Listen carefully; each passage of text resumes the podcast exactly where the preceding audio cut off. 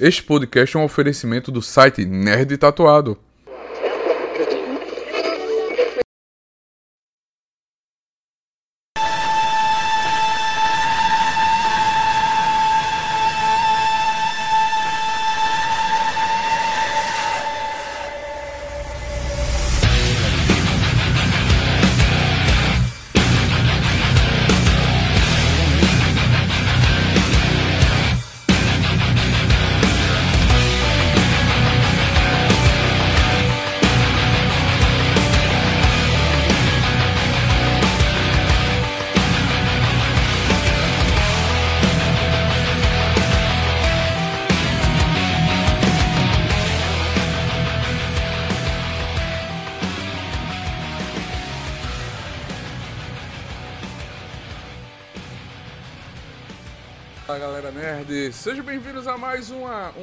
NTCast, estamos de volta galera, como é que vocês estão? Vocês estão bem? Tá tudo tranquilo? Como é que tá as coisas? Vocês estão bem? A gente tá voltando aqui com um grande convidado, Felipe Caesar, CEO do Hub Local, seja bem-vindo Felipe. Obrigado, obrigado meu amigo, obrigado Neto, prazer estar aqui com vocês, Tô aqui para trocar muita experiência, compartilhar um pouco da nossa história e também daquilo que a gente aprendeu durante a nossa jornada empreendendo aí com tecnologia. Ah, bacana, bacana. Muito obrigado você que está chegando agora, que quem estiver vendo essa nossa live, essa live vai ficar gravada, vai se transformar. A gente brinca que não é um Power Ranger, mas se transforma no Power Ranger, porque a gente já recebeu aqui o Zord do Power Ranger, o, o ator que fez o Zord aqui. A gente fez essa brincadeira aqui, ficou, né? E a gente, próxima semana sai, essa semana tem Enredo Perfeito, sexta-feira, toda sexta-feira tem um podcast lá Spotify, Deezer, Amazon, todas as suas plataformas para você escutar e interagir com a gente. Manda um e-mail, é contato arroba nerdtatuado.com.br e diz, manda sua pergunta. Aqui não é a Xuxa, mas a gente vai adorar receber seu e-mail, galera. Felipe, muito obrigado por você estar aqui hoje, batendo papo sobre tecnologia. Vamos bater um papo de amigos, conversar sobre tecnologia. Me fala um pouco, primeiro a pergunta, acho que todo mundo faz essa mesma pergunta, mas como foi que surgiu a ideia da Hub Local? Neto, assim, surgiu através de vivência, né, de mercado, né? Eu comecei a empreender desde 2012 na área de tecnologia. Eu não sou da área, tá? Tecnologia engraçado. Sou da área de administração de empresas, tá? Eu, eu me formei em administração de empresas. E, mas eu, tinha, eu sempre tive a veia de empreendedor, de querer empreender alguma coisa, de trazer algo novo, né? Minha família, né, ela, ela, ela é repleta de empreendedores. Eu tenho um avô também que foi um industrial sabão, né? Nada a ver com o meu negócio, mas teve uma indústria, né? E teve um relativo sucesso. E eu aprendi muito com eles, né? Com a minha família. É, fiz administração de empresas, que também dá muito essa pegada de empreender, empreender, tirar um negócio do papel. E quando eu estava na administração em 2012, um amigo me apresenta as tecnologias do Google Maps, é, dizendo que estava entrando no Brasil, estava começando a se difundir, estava um tempo já em, em, em, construção, principalmente nos Estados Unidos e em outros países, mas no Brasil ele estava começando a ter os seus primeiros passos. Ele entrou em 2010 aí com o Street View, é, o, o, Maps começou a mapear muito mais a partir de 2010. É, as pessoas pouco utilizavam, hoje todo mundo utiliza o Waze, né, o Google Maps, pega esses aplicativos e fica utilizando, mas na época ninguém fazia, ninguém usava. Então, eu, quando o meu amigo me apresentou, eu falei, cara, esse aqui é o futuro. Eu tive um insight ali e dali eu resolvi empreender em cima disso, sabe? Eu, cara, eu vou ver disso. Eu falei para esse meu amigo, até hoje lembra, eu falo para ele, é o cara, lembra que eu disse que eu viver disso, estou vivendo isso até hoje, né? Trabalhando com a Hub local. Mas naquele momento, assim, eu não tinha muita certeza do que eu ia fazer, né? Porque eu vi o insight, eu vi que dava para fazer muita coisa, mas eu não tinha muita ideia. E a primeira, minha primeira, meu primeiro negócio foi no mercado imobiliário. Trabalhava em uma, em uma imobiliária na época e eu tinha, por eu ter uma vivência e entender um pouco da dor daquele mercado, eu resolvi fazer um portal imobiliário todo plotado no mapa, certo? Na época ninguém fazia isso. Hoje é a coisa mais normal é. do mundo. Qualquer, qualquer portal imobiliário tem que ter um mapinha que se preze, né? Mas na época não tinha isso. Então eu, eu pensei que eu estava fazendo uma grande disrupção e estava fazendo. Tanto que eu tive muita dificuldade de tirar do papel, das pessoas entenderem, né? Qual era a ideia e qual era o impacto daquilo. Mas eu passei dois anos fazendo isso e na minha percepção foi o quê? Eu fui contratando devs, freelancers, eu tinha um salário lá, não, a minha família, apesar de ter empreendedores, meu avô, eu peguei já a parte que meu avô já fechava o negócio. Ele já estava se aposentando, então ele não é, não virou meu investidor e eu nem tinha uma família rica. Né? Não tinha uma família, minha família é classe média, então eu tinha que me virar. Como é que eu me virava? Pegava meu salário, que eu ganhava nessa imobiliária, e, e empreender, contratava um dev, um freelancer, alguma coisa do tipo, e ia desenvolvendo a ideia, né? Só que eu passei dois anos fazendo isso, o negócio, é, o desenvolvimento demorou muito, muita gente prometendo que entregar não entregava para mim. E eu passei dois anos meio que esperando a tecnologia ficar pronta. Quando eu estava com a corda no pescoço, endividado, já passei, tinha passado muito tempo e os custos vão aumentando, tanto da sua vida pessoal como do próprio negócio, eu tive a brilhante ideia de perguntar para o meu cliente se ele gostaria de comprar meu produto, na minha ideia. Meu cliente diz: Eu compro, mas eu quero mais seis meses de graça, que era uma prática do mercado. Dá isso, os portais davam alguns períodos gratuitos ali de teste né, para o cliente dele e acabava sendo uma prática. Eles pediam a mesma coisa para mim: olha, você me dá o período gratuito, eu testo, se funcionar eu lhe pago, se não funcionar eu não lhe pago. Foi o meu primeiro grande problema, né? Meu primeiro grande fracasso. Eu costumo chamar de fracasso bem sucedido, assim como o Jeff Bezos, né? Do, do, da Amazon fala muito bem disso. Ele fala, cara, existe fracassos bem sucedidos. Tive meu primeiro fracasso bem sucedido nesse período. Por que bem sucedido? Porque por eu ter trabalhado com as tecnologias do Google, primeiro ponto, eu acabei gerando um relacionamento com o Google na época, né? É, tendo acesso a informações e a evoluções da tecnologia mais rápido do que outras pessoas. Por você ser um dos primeiros ali a estar utilizando aqui no Brasil. O, o meu sócio eu conheci nesse primeiro projeto. É, ele foi um desenvolvedor que eu contratei como freelancer e ele foi um dos caras que conseguiu entregar o projeto, tá, para mim. Por isso que nós estamos grandes amigos e ele se tornou meu sócio. Então, na, então, ou seja, o fracasso do primeiro negócio me ajudou a construir meu próximo negócio, que chegava cada vez mais próximo da, de ser a hub local. Isso foi em 2014, Neto. 2014 a gente pegou, é, eu, eu é, o Google me convida para um programa, né, para esse relacionamento que eu tenho com eles, para ajudar a colocar as empresas nesse mapa deles, do Google Maps. Era o Google My Business que estava entrando, o Google Meu Negócio estava entrando isso, no mercado isso. Naquele momento, e aí a gente, é, eles me convidam para ajudar a colocar as empresas, ser um, um, um, um agente de confiança que eles chamavam, né? Para ajudar as empresas a se posicionarem nesse mapa. E aí é, eu vendo que, pô, vou trabalhar com o Google, né? Eu endividado com um negócio que não sai do canto, com o Google me convidando do outro lado para participar de um programa. Eu falei, pô, na hora, vou fazer isso na hora, vou, vou abandonar tudo.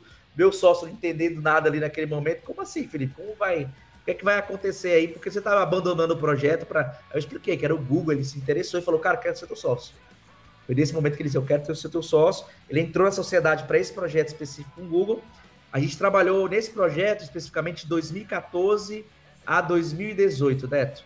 Foram, foram quatro anos desenvolvendo esse projeto.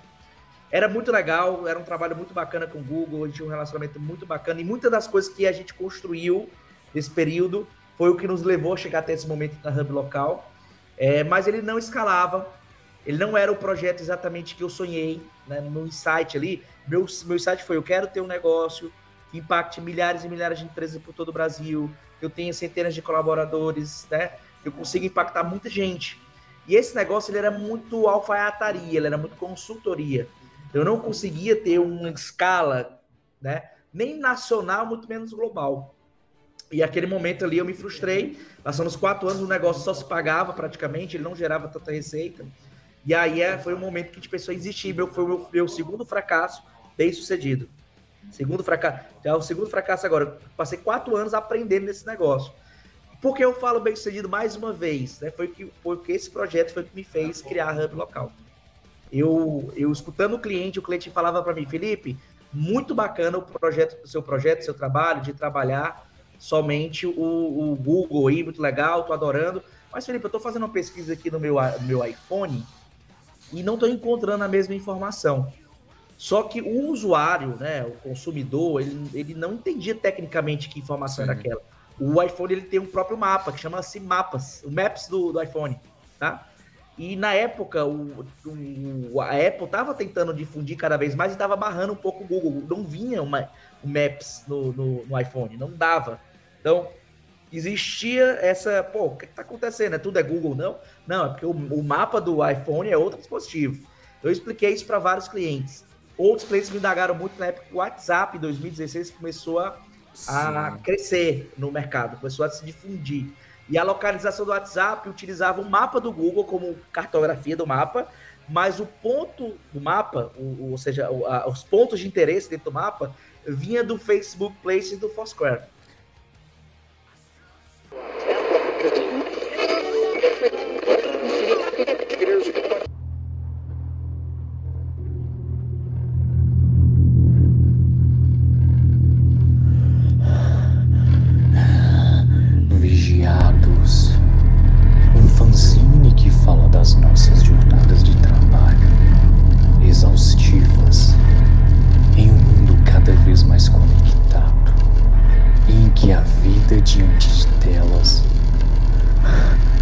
se tornar uma verdadeira prisão. Com argumento de Edivaldo Ferreira, roteiro de Rafael Assis, arte de Will Pinheiro, no site Palavras Lutas.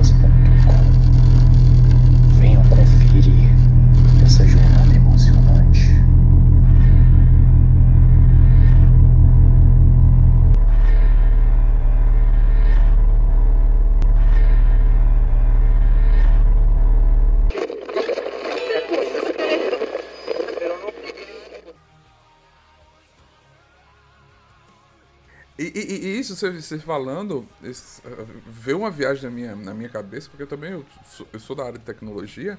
O Foursquare, que Isso. era um, uma, uma luta entre o Google, a, rede, a rede luta, né? social, né? né? Perdeu, Perdeu, a luta, a luta feia. Luta, mas ele pivotou o negócio, né? O Google é. Foursquare é um dos maiores, os mapas mais utilizados como banco de dados para pontos de interesse. É. E ainda, ainda ganha dinheiro, muito dinheiro assim, né? Mas ele perdeu com o grande boom, né? O, a grande massificação que ele tinha antes, ele perdeu com o Google Maps. É. Isso aí. E, e, e, uma coisa interessante do Foursquare, eu comecei também a trabalhar com tecnologia. Em 2010, eu cheguei. No, eu sou de Arapiraca, Alagoas.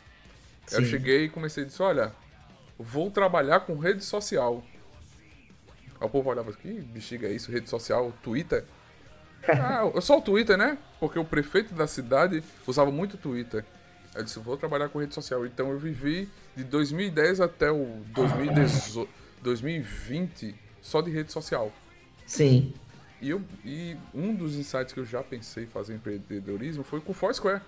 Mas muita gente, você falando, você vender esse negócio para um, uma empresa que está offline, que não tem muito a ver, que não sabe o que é aquilo, você fez uma coisa muito tecnológica num universo que estava surgindo. E parabéns. É, muito novidade. Assim. Então eu tinha que explicar muito isso para o cliente, né, para o meu cliente. Eu trabalhava só com o Google, mas na cabeça dele, todo o mapinha, onde tinha um, um mapa digital que levava as pessoas para aquele local, era Google. Mas não era. Existiam outros dispositivos e ainda existem outros dispositivos, vários dispositivos. E eu tinha que explicar isso. Quando eu pensei em desistir, eu, eu ainda naquela tentativa, querendo tentar, né? Meu sócio também buscando alguma solução aqui para a gente tentar impactar o negócio, fazer o negócio acontecer. Foi o um momento que eu cheguei para ele, cara, Rodrigo, eu tenho uma dor aqui que eu tenho escutado dos clientes e faz sentido. Qual é essa dor, né? É que eles não eram encontrados nesses dispositivos. Se é um problema do meu cliente, é um problema sério, é um problema que deve estar acontecendo no mercado e a gente não está vendo. E eu falava para o meu cliente, olha, eu não atendo, porque o, o Apple, o, o Maps da Apple, ele é outro dispositivo. Eu não tenho nenhum tipo de relação com ele. Então eu ficava negando o serviço entrega para o meu cliente naquele momento. E aí eu tive esse feeling naquele momento. O meu sócio também teve outro feeling, que é o quê? Que os nossos clientes eles gostavam de resultado, né? E que, e, e que estar presente nesses multicanais geraria resultado para eles, né? De encontrabilidade, mais clientes indo até o estabelecimento físico, ao local físico. E daí, cara, foi daí que surgiu a gente teve nesse período aí uma, uma viagem para o Vale do Silício. Nós fomos convidados para sermos parceiros do Google. A gente não tinha. Pô, parece até que a gente estava nadando em dinheiro, não estava. A gente pegou dinheiro emprestado para viajar para esse canto aí, num, num, momento de muito fracasso, no né? momento que a gente estava pensando em existir. Isso foi em 2018. E lá no Vale do Silício eu tive acesso a um estudo que dizia que esse problema que nós estávamos sabendo do nosso cliente era um problema global. 98% das empresas tinham esse mesmo problema no mundo todo. Olha. Né? No mundo todo. Eu olhei para esse problema e o meu sócio falou: bingo, achamos o, o canto, eu acredito que seja esse o caminho. Bora tentar por aí, a gente nunca tentou. E aí a gente resolveu, quando a gente voltou do Vale, a gente, a gente, eu me lembro que a gente veio fazendo o plano de negócio da Hub local, trouxemos para o Brasil, começamos vendendo e a vida deu muito certo né, do, do, projeto. Investimos pouco tempo em tecnologia e mais tempo em vendas né, dessa vez. E o negócio funcionou, cara. A gente está hoje com 15 mil clientes espalhados por todo o Brasil. A gente tem, né, não só, só no Brasil, nós temos seis países também, clientes em seis países distintos. Estamos crescendo em média mil, mil novas empresas por mês. Nosso mercado é B2B, né? Então são 15 mil empresas. Então, mais de mil empresas novas entram na nossa base todos os meses. Estamos hoje com 120 colaboradores e faturando alguns milhões, né? Em torno de 30 milhões ano já, aqui na Hub local. Crescendo, cara, crescendo bem. Mas foi basicamente isso que nós construímos lá. Foi assim que surgiu a ideia. A ideia surgiu da vivência, de ouvir o cliente, de estudar o mercado. Foi assim que funcionou. Sim, sim. E que história. Porque assim, é, é, quem, quem vê de longe, vê hoje a casa bem montada, bem estruturada, acho que é fácil, né? Tipo, é só chegar, montar e você contar essa história, essa, essa sua timeline que você vem construindo a pessoa começa a ver, poxa, não é, não é fácil. Não é fácil, mas também é só querer. Você foi um, um, um, um empreendedor que não desistiu no primeiro empecilho, né? Porque é, muitos acontece tive, isso, né? Tive muitas, muitas provações, tive que ser muito resiliente, né? É, tive que me arriscar muito a minha vida pessoal. Para você ter ideia, nesse meu período, Neto, eu, eu passei num um concurso público. É, a minha, a minha, a minha, minha esposa, né, ela estava fazendo concurso, e aí eu fui lá fazer um concurso público. E lá eu, é, eu, eu fiz mais para. Vou tentar. Eu nem estudei muito, eu lembro que eu nem estudei muito, mas eu vou tentar aqui, vou ver o que, é que dá. Na época eu estava ganhando pouco dinheiro, pouco recurso. E aí eu fiz esse concurso público e quando eu fiz, eu passei. E aí foi um momento de muita bifurcação na minha vida, né? Foi, ou eu sigo na vida empreendedora de muito risco, de, de, né, de é, vale da morte ali que eu passava, ou eu sigo na minha vida mais tranquila, seguindo um pouco, fazendo um concurso público mais tranquilo ali. Cara, eu me lembro que eu, eu fui chamado para assumir esse concurso público eu decidi não ir naquele momento. Então, assim, eu tive muitas provações do tipo, cara, eu poderia ter ido para um caminho mais tranquilo, mais fácil, mas foram de 2012 até. Dois, olha, o primeiro digamos assim, que eu vi que o negócio funcionou de verdade, eu diria para você que foi em 2020. Então foi de 2012 a 2020, oito anos de muita resiliência, de muita incerteza, né? E é exatamente isso que empreendedor não tem jeito, cara. Empreendedor que, se mete no negócio desse tem que fazer isso. Não, e, e assim, porque você tá lutando contra milhares de pessoas dizendo concurso é a tranquilidade, vai lá, imagina a sua cabeça naquele momento, todo mundo, né, tentando puxar para concurso, né? Porque hoje a vida do, do, brasileiro é um concurso, aquela tranquilidade profissional, né? Parabéns que o seu olhar estava mais à frente, que muita gente não enxergou naquele momento, né? E você continuou. Que hoje você está com uma empresa de grande porte hoje, né? E é uma das perguntas que a gente colocou aqui é empreender do Brasil não é fácil, né? E já vemos. E hoje a gente vê poucas empresas de tecnologia. Como é que foi esse desafio de empreender aqui no Brasil? Cara, primeiramente eu acho que Brasil é grande, né? Brasil são vários países no Brasil. É, nós temos várias regiões distintas, com culturas distintas, com mercados distintos. Eu diria que eu não vou falar de Brasil, eu vou falar de Nordeste. Tá? Eu sou do Nordeste, sou de Fortaleza, Ceará. Nossa, nossa sede fica em Fortaleza, estou em Fortaleza agora. E empreender em tecnologia em Fortaleza, no Nordeste, né, é como se você estivesse empreendendo num, num, num terreno, numa, numa região extremamente árida, assim, desértica, né? Em tecnologia, tô falando em tecnologia, tô falando, eu tenho outras áreas muito boas, turismo, agricultura, agricultura, turismo, serviços, comércio, tem muito. Fortaleza está muito grande, está crescendo cada vez mais mas tecnologia em si ainda é emergente, tá? Ainda é algo bem desafiador. E eu, quando iniciei lá atrás, não tinha nada.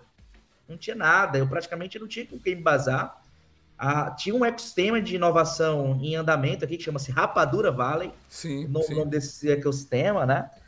Pessoas muito queridas, mas na época tinha poucos cases. Acho que o único case que nós tínhamos aqui era de uma startup de educação, estava crescendo aqui no mercado.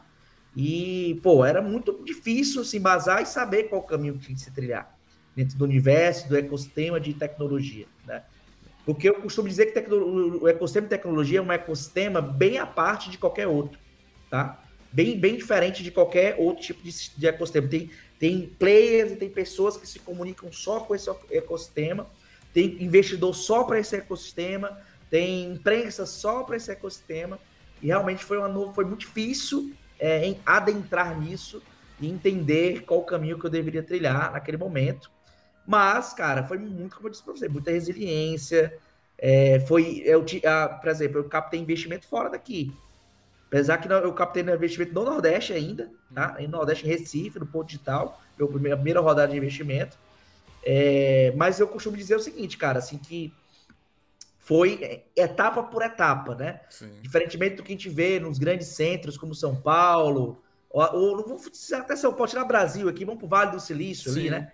É outra realidade, é outra realidade completamente diferente, onde tem já assim, um ecossistema pujante, né? Para ajudar as empresas de tecnologia. Então, para mim foi muito desafiador adentrar nessas áreas de tecnologia, né? Nesses setores de tecnologia. É, captar com investimentos com as pessoas certas, falar com as pessoas certas, é, ter, né, ter, ter algum tipo de, de ajuda do governo, também é desafiador. Recentemente começou a, a, a ser olhado, um, ter um olhar um pouquinho melhor da parte governamental para a tecnologia, para as startups, começaram a ter várias iniciativas, né, vendo que o potencial que as startups têm, mas confesso que, cara, foi muita gente ter que ir atrás. Eu tive que rodar o Brasil, eu tive que conhecer outros players, eu tive que falar com muitos investidores de fora, né, para poder realmente, de fato, fazer o negócio que eu fiz acontecer. É. Não, hoje, vendo, tipo, eu sou também do Nordeste, Arapiraca, e você falou do, acho que é o Cigeduc, que é a, a, startup de tecnologia da educação, eu acredito que seja ela que que está rodando o Brasil todo com, com esse sistema de, de educação, com um sistema gigante, um ecossistema grande. Mas ver em 2010, quando você começou, eu acho, eu acredito que é a mesma coisa aqui. Não tem diferença, tipo, ter o Hagton, hoje que a gente tem Hagton, hoje temos é, ações para startups, para você vender o seu negócio, ter o seu plano de negócio, ter os anjos, investidores anjos. Hoje que tá mais, acho que 2020 para cá que melhorou, aumentou mais.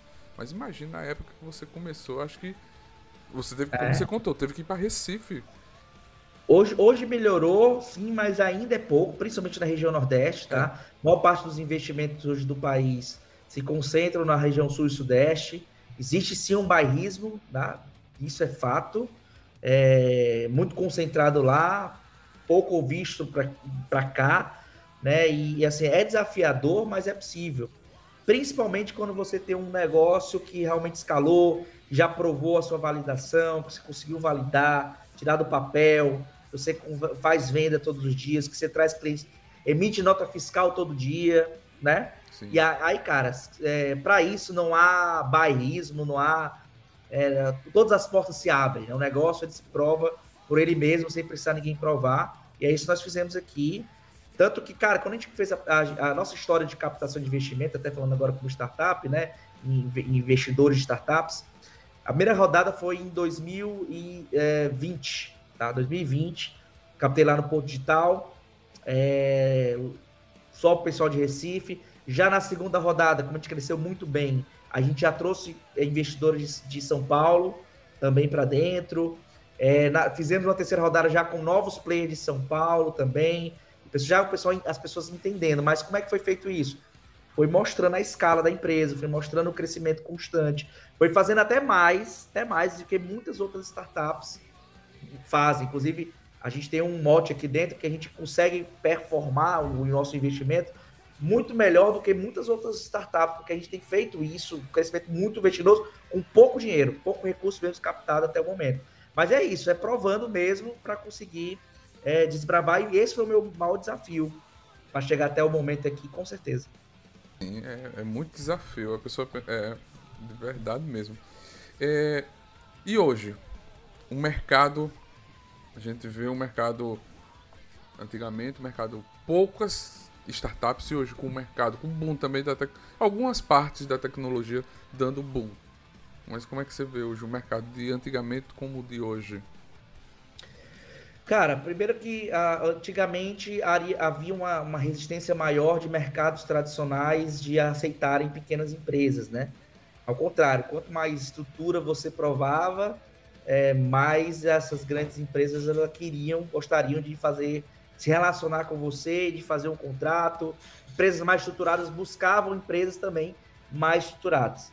Com o, o a, nós tivemos um grande boom ali entre, entre os anos 2019 a 2021 de crescimento das startups, o ecossistema de startups como um todo, né, durante a pandemia principalmente, muitas das empresas elas precisaram abrir a cabeça, forçada mesmo, né, porque precisavam botar os seus negócios para o digital, elas precisavam de soluções que tivessem o mínimo de, de, de contato possível físico ali durante a pandemia. Isso ajudou muito as empresas de tecnologia a serem mais bem concedidas no mercado. Né? Então, hoje eu vejo empresas que antes eram mais tradicionais em relação a, aos fornecedores, né? É, se abrindo mais para soluções de pequenos empresários, né? De microempresas ali que entregam a solução que é necessária ali para a empresa. Tá? Então, é um momento muito bom, certo? Para quem tem solução realmente para empresas. Hoje eu estou falando do B2B, principalmente. B2C também, mas é mais difícil né, investir em B2C.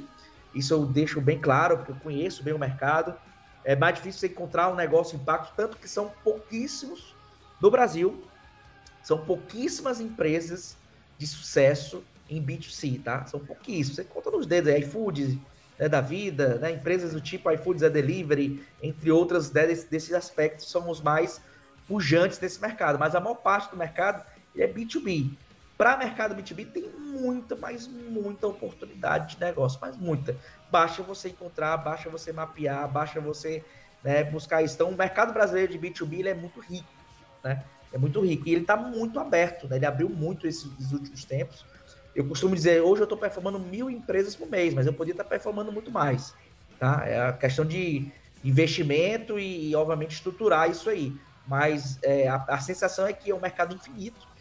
É um mercado que está pronto para outras soluções, sim, desde que, obviamente, impacte, agregue valor na vida do, da, das empresas. Por exemplo, o nosso negócio, como é que ela agrega valor na vida das empresas? A gente atrai cliente para o ponto venda. Né? Atrai cliente para o ponto de venda. Já atrai clientes para o espaço físico do cliente. Já atrai clientes para mais negócio, mais clientes que é, encontram aquela empresa, é, confiam nela, escolhem ela para serem, é, para consumir um produto ou serviço. Nós fazemos os negócios locais crescerem. É isso que nós impactamos. Se você tem um negócio que impacta empresas, ou também consumidores, pode ser B2C também, desde que esteja muito claro esse mote, há muita chance, há muito espaço no mercado hoje. Sim, sim, é verdade. É...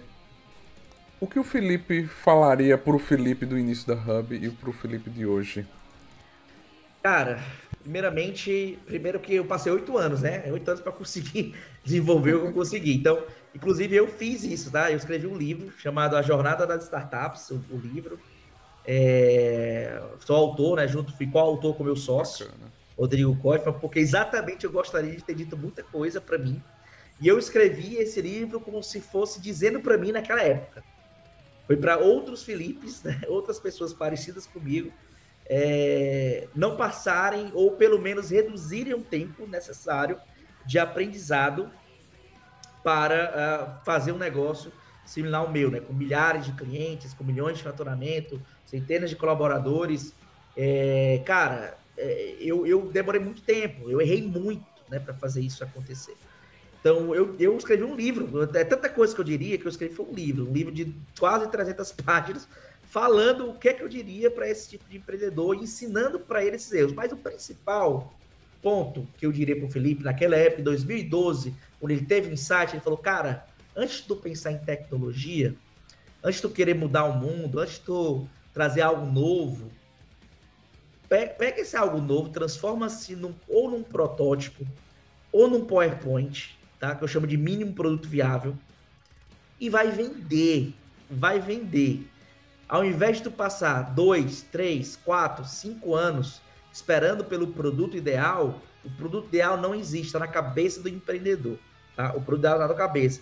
O que o cliente quer é aquilo que tu entrega de fato de valor para ele no final.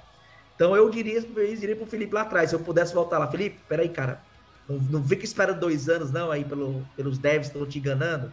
Vai vender logo, vai ver lá quanto é que custa, vai ganhando esses seis, sabe, esses seis meses, eu poderia ter sobrevivido com esses, aqueles seis meses.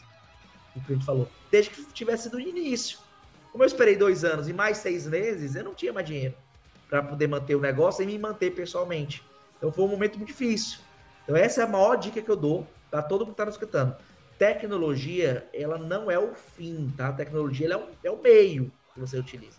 O fim tem que ser sempre o quê? A entrega de valor ao cliente, né? Aquilo que você de fato vai entregar. Por exemplo, é, teve o caso aí do Steve Jobs, né? Eu gosto muito do Steve, Steve Jobs. Tem um filme dele, Jobs, né? O, o, tem dois filmes dele, que um que é um que é mais do contando mais a história dele, né? Mais a fundo com o Steve Wozniak.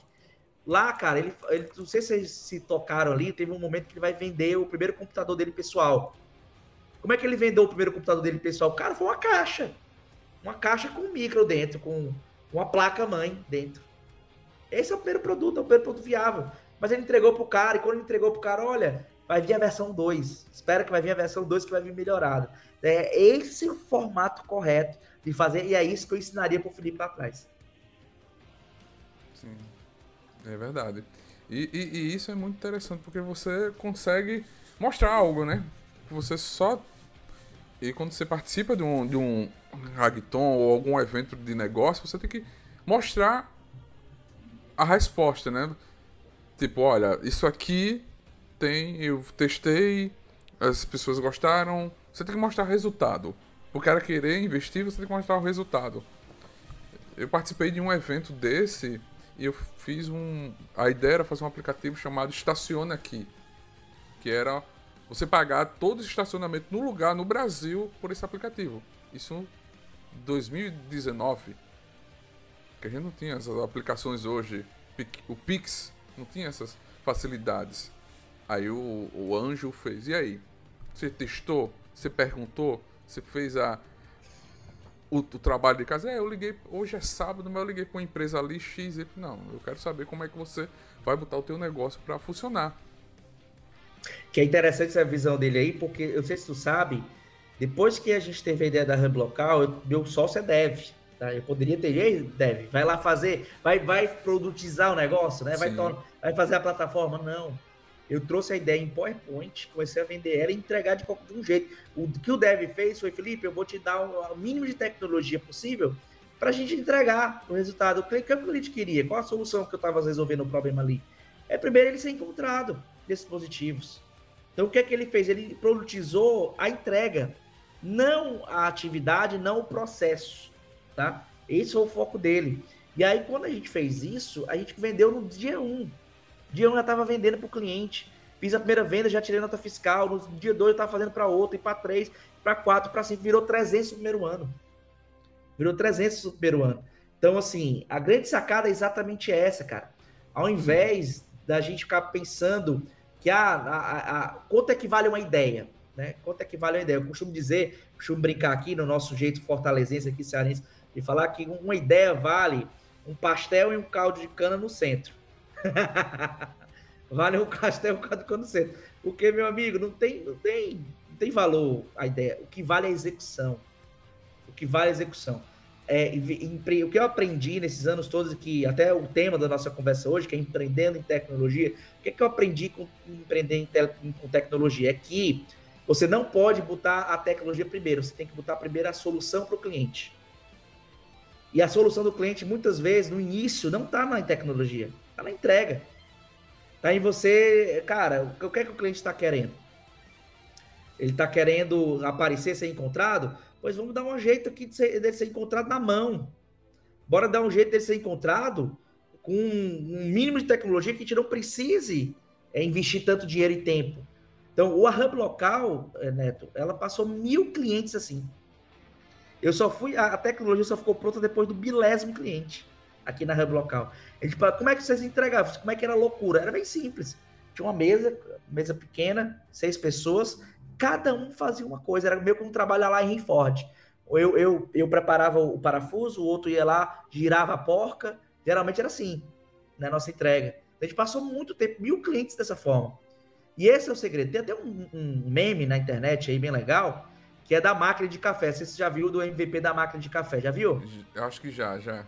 É, que o cara, né? O pessoal fica fazendo a, é, a, é, aperta o botão, aí faz uma zoadinha lá, uma, uma, zoada meio programada na máquina de café, mas quem tá fazendo o café é uma pessoa. Sim, sim, sim. É. é. isso. É isso, cara. É, para empreender em tecnologia tem que ter esse tipo de jogo de cintura. A pessoa que não tem esse tipo de jogo de cintura tá fadado ao fracasso. Mark Zuckerberg, aqui tem um exemplo bem prático aqui. Mark Zuckerberg, Mark Zuckerberg é um gênio da tecnologia, tá? Mas o primeiro, o negócio que virou o Facebook foi o Face Mesh. Tá? O Face Mesh antes. Antes ele fez um negócio super simples, super simples de tecnologia falando, uma coisa básica, e gerou a ideia para o Facebook. E quando ele fez o Facebook, tu acha que era o Facebook que nós temos hoje, o Instagram que nós temos? Não era. Não era, era algo muito simplório, bem inicial ali. Então, busca essa simplicidade no início do negócio para poder depois ir evoluindo de acordo com a necessidade do teu cliente, com aquilo que tu escuta, que o, resu o resultado que está gerando no teu negócio. Essa é a grande sacada. Não, isso que você falou é, é, é muito bom. Porque assim, a, a, pessoa pensa que tem que ter o produto final. O celular. Vou vender um celular, tem que ter o um celular. Mas se você ter a ideia, todo o seu negócio bem estruturado, o plano de negócio, eu acho que é um pontapé inicial, né? Ah, Olha, cara, o plano de negócio, eu, eu, geralmente agora, eu até botei isso no livro também. Tem um, não perca muito tempo com é, projeto, tá? Não é assim que você vai tirar um negócio de tecnologia do papel. Projeto, você tem que ter muito, perder muito mais tempo é, provando a tua tese do que projetando ela, do que é, é desenvolvendo ela, tá? Isso que é a grande sacada, principalmente no. Prova a tua tese, prova a tua ideia quando tiver provado, aí sim tu começa a pensar em projeto, tu pensa em melhoria, tu pensa em desenvolvimento. É exatamente isso. Então, eu costumo dizer exatamente isso aí. É muito mais fazejamento do que planejamento. É muito mais poder de execução. Como eu disse, uma ideia é, vale pouco, vale muito pouco. É, quando alguém chega para mim, Felipe, eu tive uma ideia, pô, mas eu contei para uma pessoa, a pessoa roubou minha ideia. É o que eu mais escuto, assim, o pessoal que quer fazer negócio. Aí eu falo assim: olha, meu querido, minha querida, saiba o seguinte, que ideia não vale nada, o que vale é execução. Se essa pessoa roubou tua ideia e não executar nada e tu executar, tu que vai ganhar o jogo. É tu que vai ganhar o jogo. Então, é bem simples assim o negócio. Então, a questão é muito mais execução do que planejamento. Tem que sim planejar, tem que sim. É, é, é, é o ideal é que você já tenha uma vivência no mercado. Qualquer negócio que você vai fazer, você tem que passar um tempo vivenciando ele. Tá? Não tem pra onde correr. Não tem, ah, pô, vou querer agora fazer um negócio numa health tech, ou seja, uma, uma tecnologia na área de saúde, tá? É, eu vou, eu, eu não posso, eu, eu posso fazer sem entender de saúde? Cara, dificilmente, tá? Você vai ter que realmente entender de saúde, você vai ter que se adentrar, você vai ter que se aprofundar, vai ter que perguntar para o teu consumidor final, certo? Se isso faz sentido ou não faz. Então, todo negócio tem-se um poder, tem-se um tempo de maturação por mais que a gente ensine, né, aqui no meu livro, até eu falo, eu falo muito sobre isso, ensinar é, caminhos que possam ser percorridos mais rápidos, mas ainda assim existe, existe um tempo de maturação de qualquer negócio que você vai fazer, que é normal, natural, da, tanto pessoal como também do próprio negócio. Que é para isso que existe o capital de giro, para isso que existe um planejamento né, de tudo isso. Porém, não se perde muito tempo com isso. Inclusive, tem mecanismos para ajudar a perder menos tempo. Tem um, tem um, um, um modelo de plano de negócio chama-se Lean Canvas. Eu gosto muito que isso é dado até no livro Startup Enxuta do Eric. Do, do, do Eric Rice, não, meu Deus, desculpa. Startup Enxuta do meu amigo. Esse é o nome do, do, do autor. O Eric Rice é, é, de venda, né? De. de... Não, exatamente. Desculpa, Eric Rice. Eric, é. É, Hercules Startup Enxuta é Eric Rice, um livro muito bacana para você ler, pra você entender né, é, como é que você faz uma startup do zero ali. E ele ensina o Lean Canvas lá. O que é, que é o Canvas? Ao invés de tu fazer um planejamento de negócio daqueles bem é, book, livros né, grandes e tal, passar horas e horas, responde oito perguntinhas sobre o negócio. Nove, dez perguntas. É, responder as perguntas, pronto, o planejamento está pronto.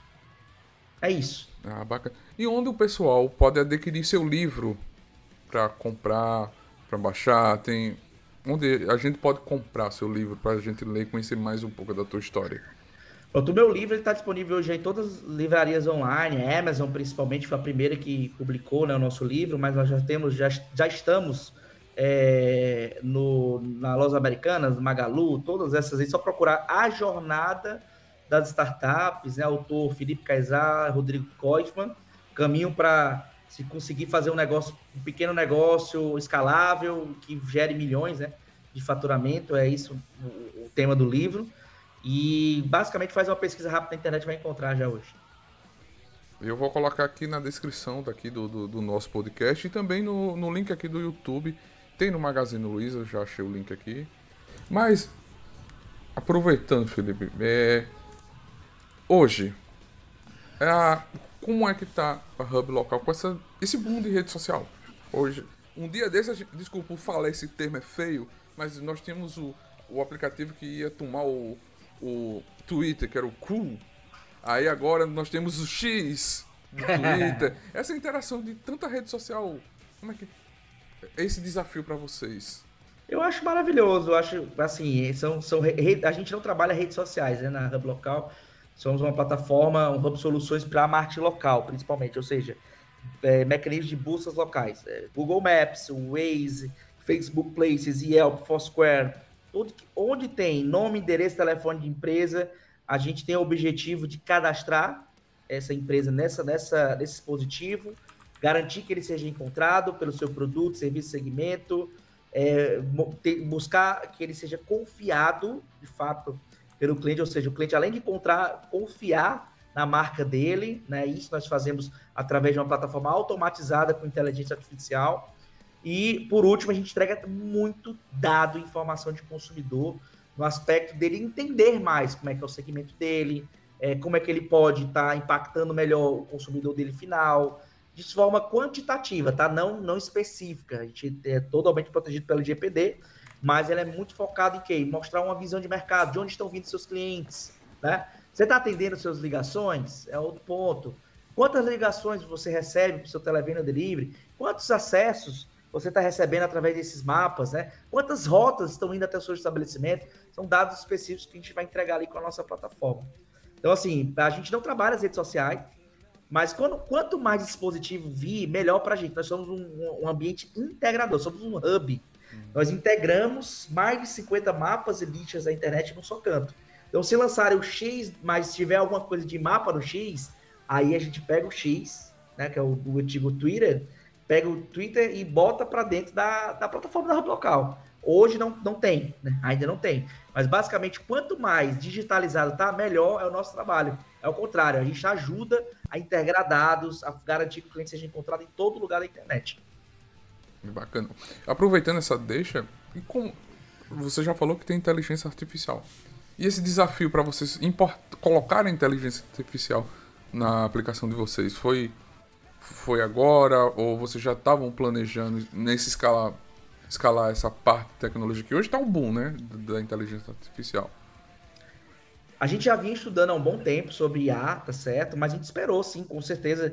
A gente observamos, nós observamos o mercado, principalmente com o OpenAI, é, entrando no mercado com o Chat GPT, né? A gente deu uma observada que eles estavam lançando as suas. Eu, eu tive contato com eles é, em 2000, ali 2022, 2021, no meio da pandemia. Já, já observando os primeiros passos, estavam em versão beta, né? E as pessoas já diziam para mim: olha, isso aqui vai ser, vai bombar, isso aqui vai estourar é muito legal, e a gente teve esse primeiro contato com eles lá. Então, desde aquele tempo, a gente ficou em stand-by, porque estava em versão beta, né?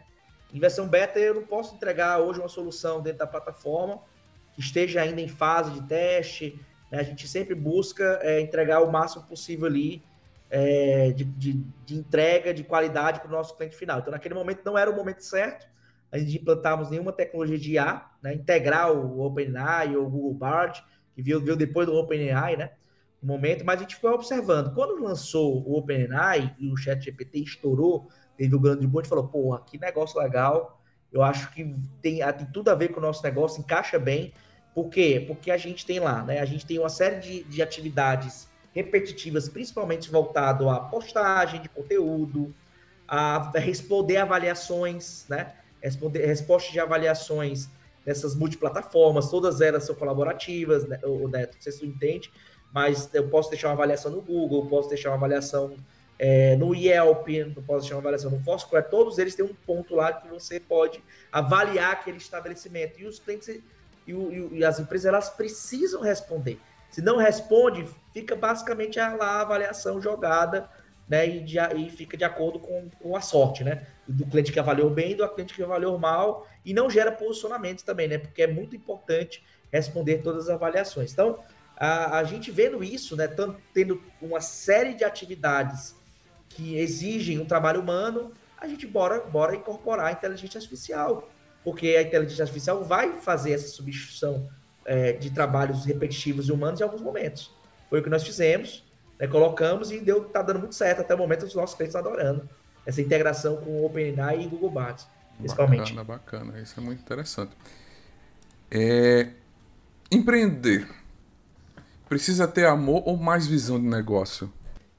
Eu, eu creio que tem que ter uma mistura dos dois, tá? Mas assim, é tem que ser, um, tem que ser mais visão, por quê? Tá? Vou explicar por quê.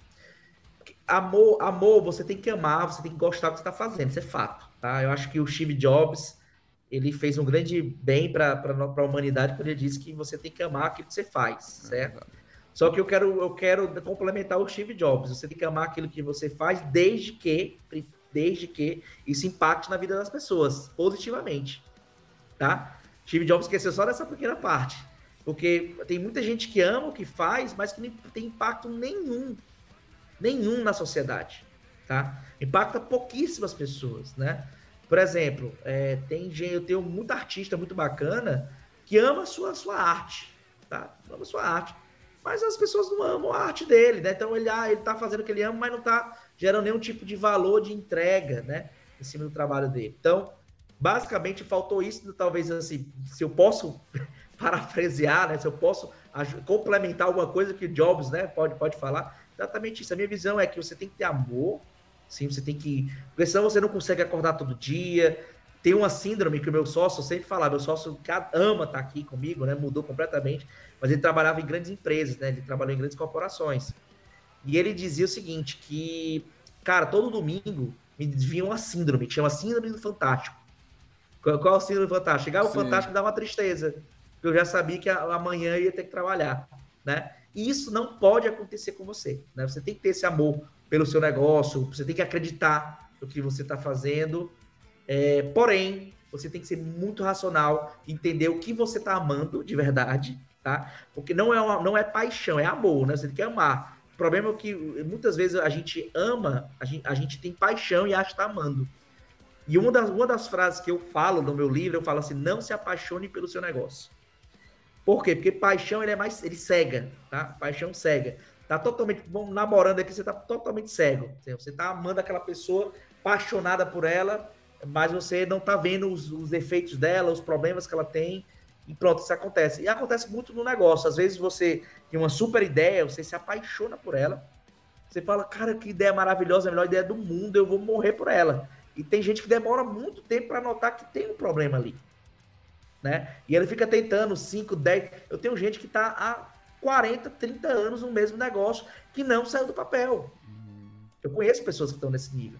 Então isso é paixão, isso é loucura, tá? Agora você amar, você tem que acordar sem ter a síndrome do fantástico e você ter uma visão estratégica muito boa de negócio, é, é uma mistura, tá? Tem que ter. Não, não dá para ser só uma coisa ou outra. É, e como você falou, né? Que no, no, no decorrer do percurso, da, da hub local, você teve que se adaptar e, e, e, acompanhar as coisas, né? Teve a problemática do iPhone, você teve que ter o um jogo de cintura para se encaixar, para entender como sair daquele desafio, daquela, daquele obstáculo para melhorar tua, o teu negócio para ter o que está hoje, né? Sim, exatamente. Então, assim, tem que ter essa visão o tempo todo. É, tem um negócio, tem um, tem um termo que eu utilizo no, no, no, meu livro que fala de pivotar, né? o, é, um, é uma das formas de você não se apaixonar pela sua ideia, você ter o um momento, saber o momento que você tem que pivotar o teu negócio. Você tem que mudar o rumo dele, você tem que mudar o core business, você tem que mudar o caminho que ele está trilhando ali para poder o negócio de fato escalar, ir para um caminho mais vertiginoso, né? Então, de fato, cara, isso tem que estar tá em mente o tempo todo durante a jornada empreendedora. Sim, sim. Isso é verdade. Muito interessante.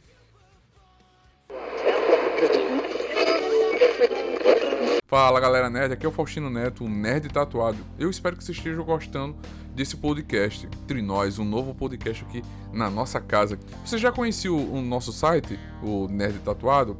Somos um site, um Instagram, um canal de comunicação sobre cultura pop, nerd, geek e sobre tatuagem. Mas você sabe que para manter isso tudo aqui crescendo cada vez mais, a gente precisa do seu apoio, a gente precisa da sua ajuda. Você pode nos ajudar pelo Apoia-se, que é apoia-se barra nerd tatuado, ou você pode apoiar também pelo cartaz que é barra nerd tatuado, ou então fazer aquele velho Pix da Alegria que é contato arroba nerdtatuado.com.br ou nerdtatuado.gmail.com Faz um Pix e também você pode se tornar assinante também no nosso PicPay, que é picpay.me barra nerd tatuado. É só um real, você já ajuda o nosso canal.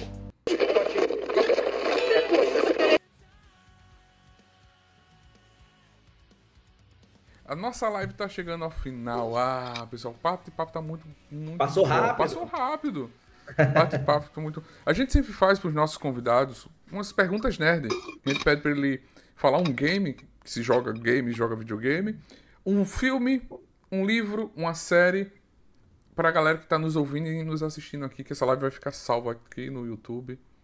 Um game, né? Eu tô jogando agora o é, jogando, eu tô agora no Red Redemption, do PlayStation 5 aí. Boa. Muito bom. O 2? Tô no 2, tô no 2, exatamente. Jogando... Eu já joguei algumas vezes, mas eu sou adoro esse jogo, eu tô jogando sempre, né? É, adoro ele e gosto também de FIFA, futebol, tá? Adoro também, jogo muito todos os dias. Sou, sou gamer, tá? Adoro jogar videogame todo dia em casa. Boa. Adoro. É, livro. Meu livro, né? A Jornada Sim. das Startups. Acho que tem que fazer o meu livro, não é possível, né? Indicar o meu próprio livro para vocês. É um livro que ajuda muito, né?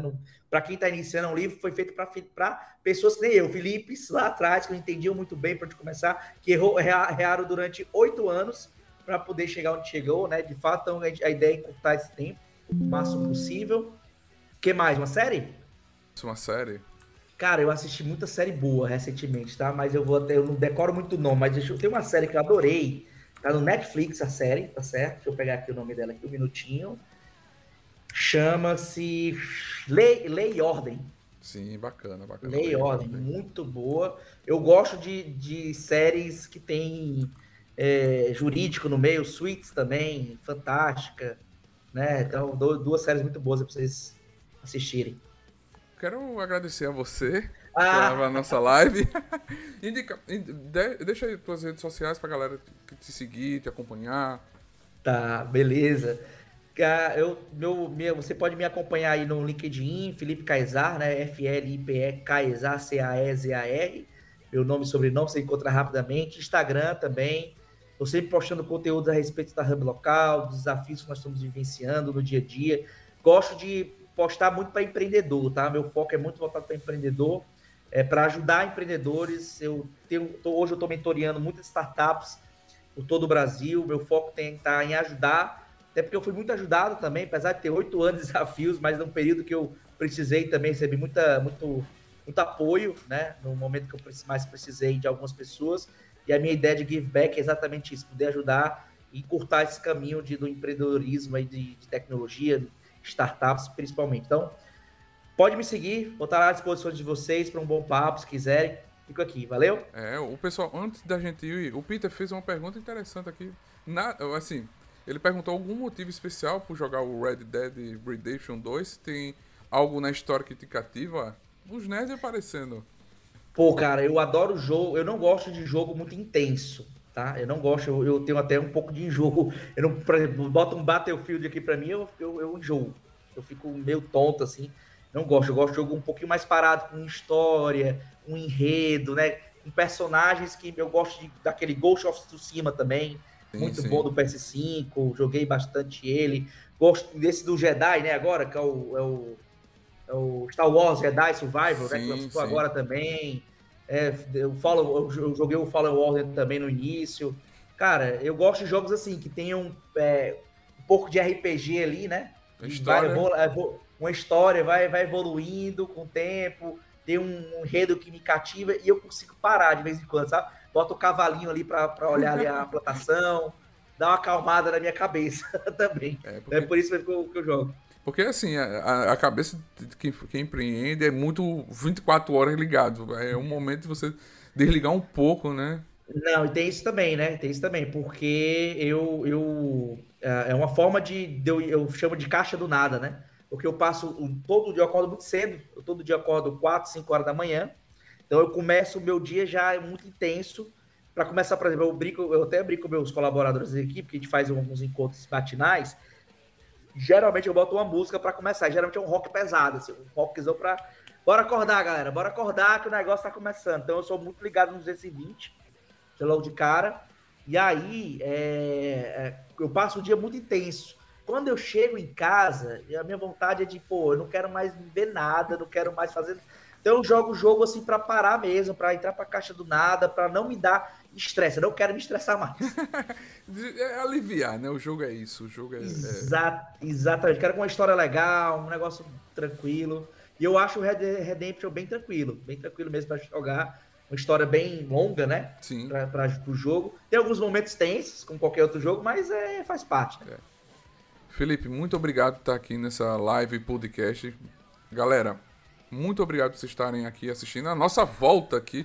A gente está muito tempo sem criar conteúdo no YouTube, a gente estava jogando na Twitch e agora a gente está focando mais no podcast. E essa live vai se transformar no podcast, vai ficar aqui salva. Muito obrigado, gente. Felipe, muito obrigado. Eu, eu que agradeço, né? Tive uma aula aqui que eu tô querendo voltar a empreender e agora eu saí assim. vou dizer a você: já vou abrir a Magalu, vou comprar o livro.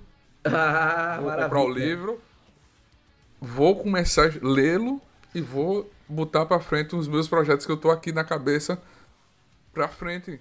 Não desistir. Espero poder ajudar. Espero poder ajudar. Já ajudou Esse é o meu objetivo. Isso é muito bacana. Muito obrigado. Foi muito interessante aqui o nosso bate-papo. Gente. Eu, eu que agradeço. Galera, muito obrigado a vocês. Que a força esteja com vocês. Valeu, galera nerd. Muito obrigado. Tchau, tchau, pessoal. Tchau.